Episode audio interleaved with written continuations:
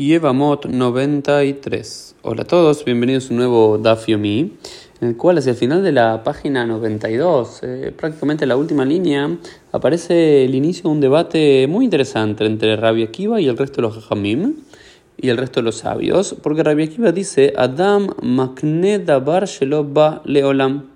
Una persona, dice Rabbi Akiva, puede transferir una entidad que todavía no vino al mundo. Es decir, según la posición de Rabbi Akiva es, si hay algo que todavía no existe en este mundo, pero yo creo o estoy seguro que va a suceder, yo podría hacer una transferencia económica, hacer un arreglo económico, una compra, una venta de aquel objeto, de, de aquella situación, de aquella persona, de aquel campo, incluso antes de que exista. En cambio, la mayoría de los jajamim dicen, y hay una gran lista de jajamim, Rabuna, y Rabbi etcétera, etcétera, etcétera, que dicen, Adam Magne Dabar Leolam, una persona, ¿sí?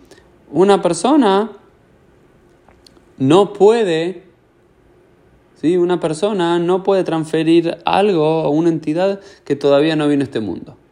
¿Ok? ¿Qué quiere decir esto? ¿Ok? Que si algo todavía no existe, yo no puedo vender o comprar algo. Y dar un ejemplo, por ejemplo.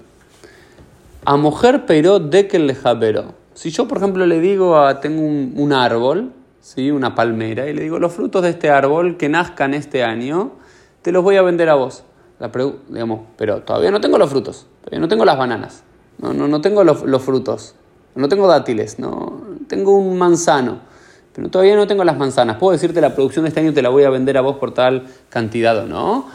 Una tradición dice que no. ¿Por qué dice que no? Porque todavía como no existe el mundo, no se puede hacer una compra-venta certera. Sí, yo puedo decir, sí, te lo prometo y demás, pero si pasa algo en el medio puedo retraerme. En cambio, Rabia Akiva dice, no, esto es certero, si vos prometiste algo, hiciste un acuerdo con una persona que, aunque eso todavía no existe en este mundo y va a existir en un futuro, se podría hacer.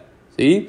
Eh, sin embargo, la laja dice como Rab Nachman, Af Leolam Incluso cuando vinieron al mundo pudieron, eh, podría eh, retractarse la persona. ¿Qué significa esto? Si yo te prometo venderte las manzanas que se van a van a nacer de acá un par de meses, si en el transcurso de ese tiempo yo me voy para atrás, o incluso una vez que nacieron eso, no, no ratificamos nuestro compromiso de que te las voy a vender, yo puedo retractarme eso. ¿Por qué? Porque no se puede hacer un matné, no, se puede hacer un, eh, un, un, arreglo sobre algo que todavía no existe en este mundo.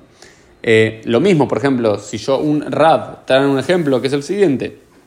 Si uno le dice a otra persona, el campo que estoy a punto de comprar, una vez que lo compre, va a ser para vos, ¿sí?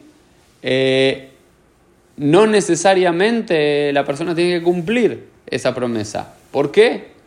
porque, es, eh, porque está, estás estipulando de algo a futuro que todavía no existe en nuestros días. Pero hay debate, algunos jajamim dicen que sí, que sí se puede hacer eso, porque así funciona el mundo. Uno proyecta sobre cosas que todavía no existen, ¿no? Digamos, uno no, no es tan loco pensar lo que nos quieren decir los jajamim.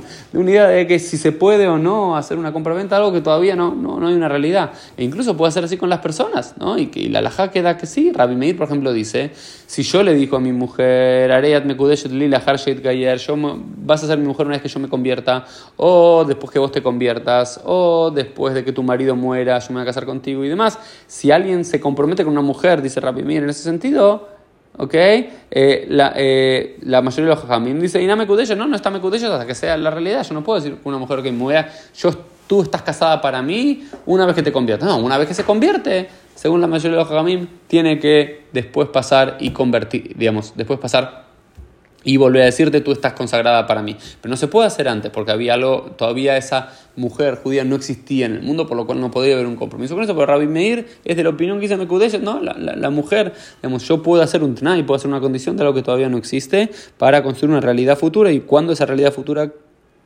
quede, el, el, casamiento previo, la propuesta de matrimonio premia, es válida. Es un dafio del día, esta es la discusión del día. Nos vemos Dios mediante en el día de mañana.